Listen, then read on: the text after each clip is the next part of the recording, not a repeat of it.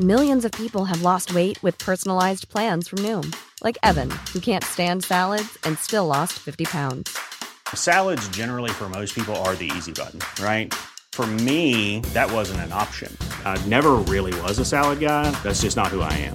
But Noom worked for me. Get your personalized plan today at Noom.com. Real Noom user compensated to provide their story. In four weeks, the typical Noom user can expect to lose one to two pounds per week. Individual results may vary. Say hello to a new era of mental health care. Cerebral is here to help you achieve your mental wellness goals with professional therapy and medication management support. 100% online. You'll experience the all new Cerebral Way, an innovative approach to mental wellness designed around you. You'll get a personalized treatment plan from a therapist, prescriber, or both in a safe and judgment free space. Your cerebral therapist or prescriber will outline a customized plan with clear milestones along the way so you can get to feeling your best. With Cerebral, you're not alone in your mental health journey. We're here to empower you to live a fulfilling life. So take that first step towards a brighter future and sign up today at cerebral.com slash podcast and use code ACasts to get 15% off your first month. Offer only valid on monthly plans. Other exclusions may apply. Offer ends July 31st, 2024. See site for details. Si tuvieras que darle a alguien un consejo en forma de reglas para vivir satisfactoriamente, ¿cuáles serían esas reglas? En este video, resumiré el libro 12 reglas para la vida un antídoto contra el caos, escrito por el psicólogo clínico, crítico cultural y profesor de psicología canadiense Jordan Peterson. Regla número 1. Enderezate y mantén los hombros hacia atrás. En este capítulo, el autor explica el poder de influencia que nuestra actitud y lenguaje corporal tienen sobre el cómo nos relacionamos con los demás y cómo los demás nos perciben y nos tratan. Esta relación se observa en humanos y otras especies de animales. Uno de los ejemplos que utiliza el autor para ilustrar esta dinámica es la lucha que puede darse entre dos langostas que compiten por un espacio seguro para habitar. Una de las dos langostas podría huir al percibir que la otra es más grande, o podría haber un conflicto entre las dos, en el que habrá un ganador y un perdedor. La langosta perdedora perderá toda la confianza en sí misma y asumirá un papel más sumiso en la estructura jerárquica existente en su mundo. Otros animales en la naturaleza adoptan una determinada postura corporal para parecer más grandes que su oponente como estrategia disuasoria. En el mundo de los humanos, existe una dinámica social basada en una estructura jerárquica que hemos aprendido a comprender en las relaciones sociales cotidianas y en la que nuestra actitud y postura corporal juegan un papel importante. Los procesos neuroquímicos que afectan al sistema nervioso, como la serotonina, gobiernan los comportamientos que determinan estas estructuras de dominancia. La serotonina se conoce como la sustancia química de la felicidad. Las personas con depresión tienen niveles bajos de serotonina, mientras que aquellas con buena actitud y liderazgo tienden a tener niveles de serotonina normales y altos. Una persona con buenos niveles de serotonina caminará con gran confianza en sí misma por la vida, mostrando una postura más erguida y movimientos que proyectan seguridad. Según el autor, este es un camino de doble sentido. Entonces, no solo la actitud neuroquímica afecta, sino que la actitud influye en la bioquímica del cerebro. Cuando tenemos un mal concepto de nosotros mismos, y nos percibimos como inferiores a los demás, caminamos con los hombros encorvados y la mirada baja, y esto afecta a toda la neuroquímica cerebral, creando un círculo vicioso. El autor recomienda empezar con cambios en la actitud, comenzando con el lenguaje corporal, no como una varita mágica, sino como una señal para otras personas. Cuando decidas mejorar tu postura corporal caminando erguido y evitando encorvar los hombros, le dirás al mundo que confías en ti mismo, que no le temes a la vida, que eres un ganador y que no permitirás que nadie te pisotee. Regla 2. Trátate a ti mismo como si fueras alguien que depende de ti. Si un médico prescribe un determinado medicamento a un grupo de 100 personas, un tercio de ellas no cumplirá correctamente con el tratamiento recomendado. Podría romper el horario establecido u olvidar la dosis. En este capítulo, Jordan Peterson explica que muchas veces nos tratamos con descuido, y esa es la razón por la que, a pesar de culpar a los demás, somos responsables de crear nuestros propios infiernos. Algunas personas cuidan a sus mascotas incluso más de lo que se cuidan a sí mismas. Vemos a los demás como dignos de amor, cuidado y atención, pero en el fondo nos consideramos indignos de ese cuidado y amor. El autor explica que los seres humanos tenemos un gran potencial para hacer el mal, y que en el fondo lo sabemos. Por eso cargamos con sentimientos de vergüenza y culpa que nos llevan a sentir que no nos merecemos el bien. Pero un animal o un niño, a quienes percibimos como criaturas inocentes, nos parecen dignos del bien. El autor afirma que esta reacción a tal realidad es incorrecta. Los seres humanos tienen un papel relevante que desempeñar en el desarrollo del destino del mundo, y esto es algo que lograremos al comprender que solo podemos hacer el bien y cuidar a los demás siempre que nos cuidemos bien y nos tratemos bien a nosotros mismos. El deber moral de llevar la civilización y el medio ambiente hacia un futuro menos caótico es parte de la obligación de cuidarnos. Trátate a ti mismo como si fueras alguien que depende de ti. Regla 3. Traba amistad con aquellas personas que quieren lo mejor para ti. ¿Qué tipo de personas son tus amigos? ¿Cómo es tu círculo social? Pocas personas mantienen los mismos amigos desde la infancia o la adolescencia hasta la edad adulta y a muchas personas no les importa el tipo de personas con las que se relacionan. En este capítulo, el autor explica que debemos centrarnos en hacer amigos que puedan influir positivamente en nuestras vidas. Por supuesto, somos responsables de nuestras propias decisiones, pero en un círculo social particularmente tóxico, en algún momento te afectará negativamente. Algunas personas mantienen amistades cuestionables para intentar salvarlas de la perdición, pero el autor dice que hay que tener cuidado porque no todo caído es víctima y no todo el que está abajo quiere subir. Una persona podría gastar una preciada energía tratando de rescatar a alguien que no quiere ser rescatado, energía que podría usar en sí misma y en la construcción de relaciones sociales saludables. Peterson no sostiene que nunca deberíamos ayudar a nadie, sino que debemos averiguar por qué esa persona está en problemas. Comprender profundamente el problema de la otra persona nos ahorrará tiempo, dinero y energía que podría desperdiciarse al sacar conclusiones erróneas. Mantén amigos que compartirán tu felicidad y tristeza, Rodéate de personas que te apoyarán cuando estés haciendo algo que valga la pena, pero que te reprenderán cuando no lo hagas. Antes de iniciar una amistad, pregúntate, ¿Podría esta persona ser una influencia positiva en mi vida? ¿Este es el tipo de amigo que merezco? ¿Ese amigo realmente quiere lo mejor para mí? Ser selectivo a la hora de elegir amigos no es egoísta, es una responsabilidad. Regla 4. No te compares con otro, compárate con quien eras tú antes. Todos tenemos una voz interior que hace comentarios sobre nosotros mismos y los demás. Es un crítico interior que vive en tu mente y en la mía. Es una voz que puede ser tan hiriente que puede paralizarnos y derrotarnos. Esa voz puede aparecer con mucha frecuencia en un escenario determinado. Ese escenario perfecto es cuando tienes un objetivo claro y estás 100% enfocado en él. Es muy probable que cuando te equivoques y erres al blanco, esa voz parezca criticarte con dureza. Muchas personas están tan concentradas en una meta que sufren mucho cuando sus expectativas no se cumplen. El autor explica que esto es normal. Estamos hechos para enfocarnos solo en lo que nos interesa de inmediato. Nuestro sistema visual ha evolucionado de tal manera que solo podemos ver claramente lo que nos interesa ver. Todo lo demás está borroso. Incluso ahora que estás viendo este video, no puedes ver claramente lo que está a los lados de la pantalla, a menos que decidas ignorar temporalmente el video. Se trata de ahorrar recursos y enfocarlos en un objetivo que consideramos más importante. Esto también sucede cuando no estamos satisfechos con los resultados de nuestro trabajo, tan centrados en el objetivo final que ignoramos los pequeños logros. El crítico interior está ahí para reprochar y comparar nuestra actuación con la de los demás. Por ejemplo, si a tu amigo le va mejor que a ti en un proyecto, esto puede resultar desagradable, pero hay una solución. El autor recomienda controlar esas voces y usarlas a nuestro favor. Si prestamos atención a esa voz, podríamos usarla para corregir el rumbo que hemos tomado y cambiar el futuro. En el libro, el autor explica que otra acción útil es el establecimiento de metas modestas y alcanzables, y evitar que te obsesiones con llegar ahí, aprender a disfrutar el viaje y recompensarte por los pequeños logros. Peterson aconseja que una vez que comience este proceso, debes tratar a tu crítico interno como una persona que trabaja para ti. No te conviertas en tu propio esclavo ni en el de nadie más. Muchas personas en la historia han logrado grandes metas que han cambiado el mundo, pero también es cierto que esas personas se regocijaron con cada pequeño logro en el camino. Compárate con tu pasado, no con otra persona. Por ejemplo, si ves a alguien de tu edad que tiene éxito en la vida familiar, puedes compararte con él, pero solo ves una categoría de su vida, no ves el resto. La vida de cada persona se divide en varias categorías, como familia, trabajo, relación íntima, etc.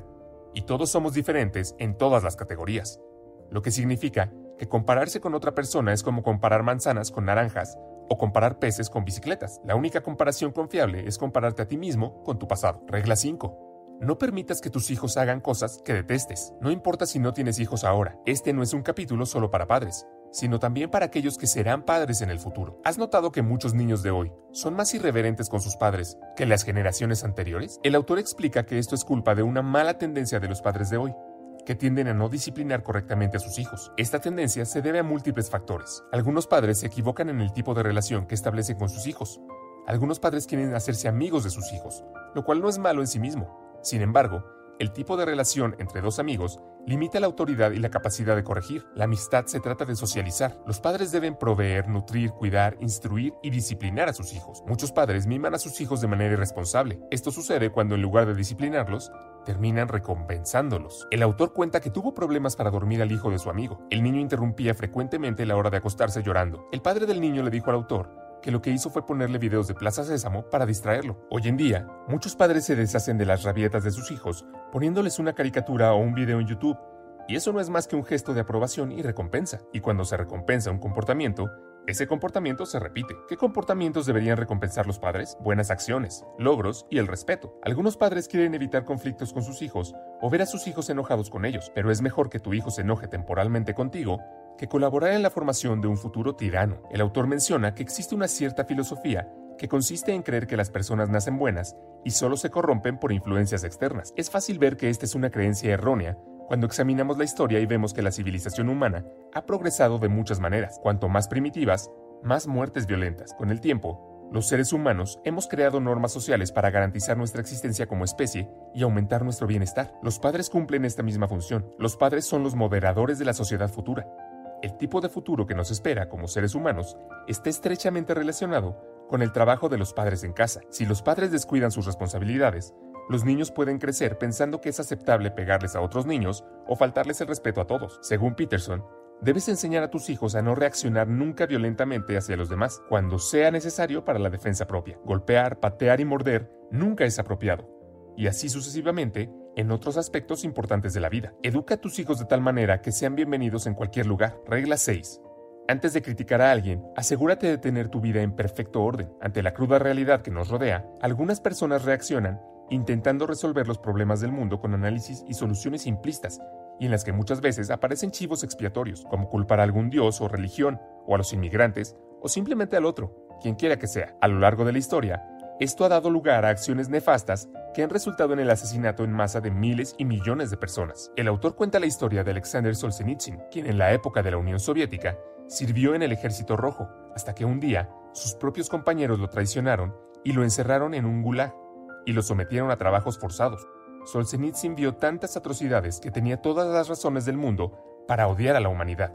Sin embargo, movido por la integridad de otras personas esclavizadas en los gulags, se cuestionó y lamentó haber apoyado al Partido Comunista durante su juventud. A partir de entonces, nació un nuevo Solzhenitsyn y escribió un libro llamado Archipiélago Gulag. Este libro se filtró al occidente, donde escandalizó al mundo entero y expuso la naturaleza del régimen comunista ruso. El sufrimiento es parte de la vida. Todos los que vivimos tendremos que sufrir por muchas razones, muchas realidades y contextos que no podemos cambiar. Es por eso que el autor recomienda no frustrarse por lo problemático que es nuestro mundo, sino mirar hacia adentro y comenzar con tu propia vida. Pregúntate, ¿cómo es tu relación con tu familia? ¿Cómo te desempeñas en el trabajo? ¿Cómo es tu relación con tus amigos? ¿Cómo está tu hogar? Piensa, toma nota y reflexiona sobre cómo empezar a cambiar las pequeñas cosas que componen tu vida. Más tarde te darás cuenta de cuánto ha mejorado tu vida desde que te concentraste por primera vez en tus propios problemas, en lugar de dejarte intimidar por los problemas del mundo.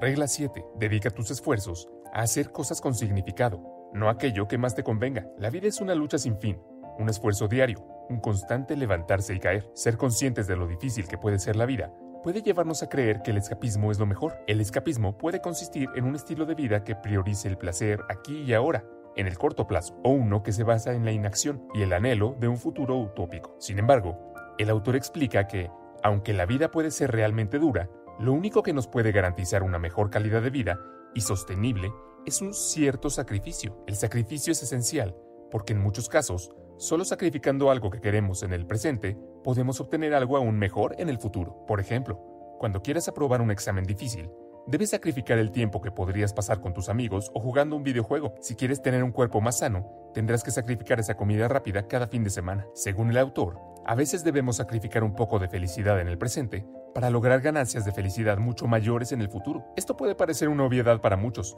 pero la comprensión correcta de esta realidad puede significar la diferencia entre el éxito y el fracaso. Regla 8. Di la verdad o por lo menos no mientas. En este capítulo el autor explica los efectos de la mentira, que más allá de las convicciones morales de cada persona, tiene consecuencias en la vida cotidiana y la salud de quien miente. Todos hemos mentido alguna vez. Algunos mienten todos los días.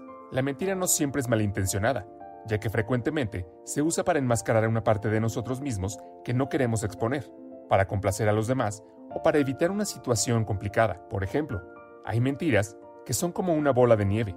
Empiezan siendo pequeñas, pero luego tienes que incorporar más mentiras que transforman la mentira original en una más grande. Son mentiras expansivas que producen más mentiras para poder sostenerse. También hay una forma muy común de mentirnos a nosotros mismos. Nos mentimos cuando creamos o imaginamos proyectos de vida utópicos. Por ejemplo, el autor cuenta que tuvo un paciente que un día le habló de cómo se imaginaba a sí mismo en el futuro. El paciente se imaginaba jubilado, acostado en una playa bebiendo margaritas. Aunque esto parece más un cartel para una agencia de viajes que un plan para el futuro, hay personas que se engañan a sí mismas al idealizar un futuro que no es tan celestial como creen. Si fuéramos honestos con nosotros mismos, este tipo de vida sería atractiva durante unas semanas, pero pronto nos hundiríamos en el aburrimiento y el disgusto. Esto también le sucede a quienes crean proyectos con expectativas demasiado altas de éxito o enriquecimiento rápido y fácil. Las mentiras comienzan creando un pequeño mundo artificial y luego tienen el potencial de convertir la vida en un infierno. Al fin y al cabo, las mentiras acabarán construyendo un castillo de cristal que en cualquier momento se derrumbará destruyendo cualquier cosa a su paso. Pueden ser amigos, relaciones familiares, un trabajo o incluso toda una empresa. Incluso una nación entera puede ser destruida mintiendo, porque la corrupción y una mala economía se originan en la mentira. Ante el perjuicio de la mentira, el autor recomienda tomarse un tiempo para reflexionar y negarse a endulzar la realidad. Si la vida no es lo que podría ser, y te sientes débil, rechazado o confundido, di la verdad, al menos no mientes. Regla 9. Da por hecho que la persona a la que escuchas puede saber algo que tú no sabes. En este capítulo, el autor habla como psicólogo sobre la importancia de escuchar. Un psicólogo debe estar plenamente capacitado para saber escuchar, pero esto también es un deber de quien quiera interactuar asertivamente con los demás. Ser escuchado es agradable y liberador, pero nos encanta que nos escuchen más que escuchar nosotros. La mayoría de las discusiones interminables son entre personas que no escuchan con atención. Del mismo modo, las personas que no escucharon realmente un problema dan consejos más superficiales. El autor dice que la verdadera escucha y el verdadero pensamiento están profundamente conectados. Cuando le cuentas a alguien un problema y esa persona realmente no te escucha, acabará dándote un consejo que es producto de una interpretación errónea de tu problema y lleno de motivaciones egoístas. Escuchar requiere que seas capaz de ajustar tus propios conocimientos y perjuicios para no distorsionar lo que el otro quiere decir. Esto es particularmente cierto cuando hablas con alguien que no está de acuerdo contigo o que tiene una opinión opuesta a la tuya. Puede ser tentador simplificar demasiado o distorsionar tu posición para que suene débil en comparación con la suya, pero esto no es productivo y crea conflictos eternos. Una técnica que Peterson recomienda es resumir lo que dice la otra persona y esperar la aprobación de la otra. Cuando haces eso, encuentras valor en los puntos de vista de la otra persona, lo que te ayudará a convertirte en un mejor pensador y en un argumentador más reflexivo y eficaz. Según el autor, esta es la forma en que debemos buscar el conocimiento, dejando de lado nuestros egos y asumiendo que la persona con la que estamos hablando sabe algo que nosotros no sabemos. Regla 10. A la hora de hablar, exprésate con precisión. Si la vida es complicada, hay algo que la complica más, la falta de precisión. Cuando descubrimos que algo anda mal, que hay un problema, hablar precisamente de ello es el primer paso para encontrar una solución. Muchas veces ni siquiera podemos saber cuál es el problema real si no somos capaces de hablar de forma detallada. Por ejemplo, digamos que te despiertas por la mañana con un fuerte dolor de estómago. Hay dos cosas que puedes hacer al respecto. Puedes empezar a divagar en tu imaginación si ese dolor lo produce una enfermedad grave o si estás a punto de morir. Quizás fueron esas hamburguesas con queso que comiste anoche. Si permites que tu imaginación gobierne este problema, no sabrás realmente lo que está sucediendo en tu cuerpo. Por lo tanto, no podrás encontrar una solución. Sin embargo, si visitas a un médico y hablas con precisión sobre tu dolor, el médico podrá darte un diagnóstico preciso. Tal vez sea solo estrés y solo necesitas descansar. Puede ser indigestión. O podría ser una enfermedad grave. En cualquier caso, solo podrás saberlo cuando hables con tu médico de forma precisa sobre ese problema. Así que sé preciso en todo. Di lo que quieras decir. Simplifica tu vida asumiendo la realidad tal como es. Es así como se acelera la búsqueda de soluciones a los problemas cotidianos. Así es como la vida se vuelve menos complicada de lo que ya es. Regla 11. Deja en paz a los chicos que andan en patineta. Los seres humanos en general aman los desafíos. Esta es la razón por la que hacen algunas cosas sean más desafiantes cuando ya se han vuelto demasiado fáciles. Incluso de niños somos así. Mira un parque y verás que ninguno es demasiado seguro y que los niños se sienten atraídos por el peligro de los toboganes y columpios. Incluso cuando los parques son demasiado seguros, los niños encuentran la manera de hacerlo más peligroso. Esto también es cierto en otras actividades como el skate. Una vez que los patinadores están familiarizados con las habilidades básicas, buscan formas más difíciles de hacerlo, como deslizarse por la barandilla de una escalera o patinar a gran velocidad sin usar protección. Para algunos, esto puede ser simplemente la irresponsabilidad de buscar el peligro, pero en realidad están motivados por la búsqueda de la competencia. Caídas, golpes y magulladuras los motivan a mejorar sus habilidades y fortalecerlos. Esta es una lección importante que tenemos que enseñar a nuestros hijos. Necesitamos animarlos a tener perseverancia en todo lo que hacen para ser competentes. El desarrollo de habilidades incluye cometer errores y lograr una meta incluye el fracaso. Caer y levantarse para perseverar es el camino hacia la excelencia. La vida presentará muchos desafíos, pero el fracaso debe tratarse como una motivación para mejorar y esforzarse. El sistema educativo moderno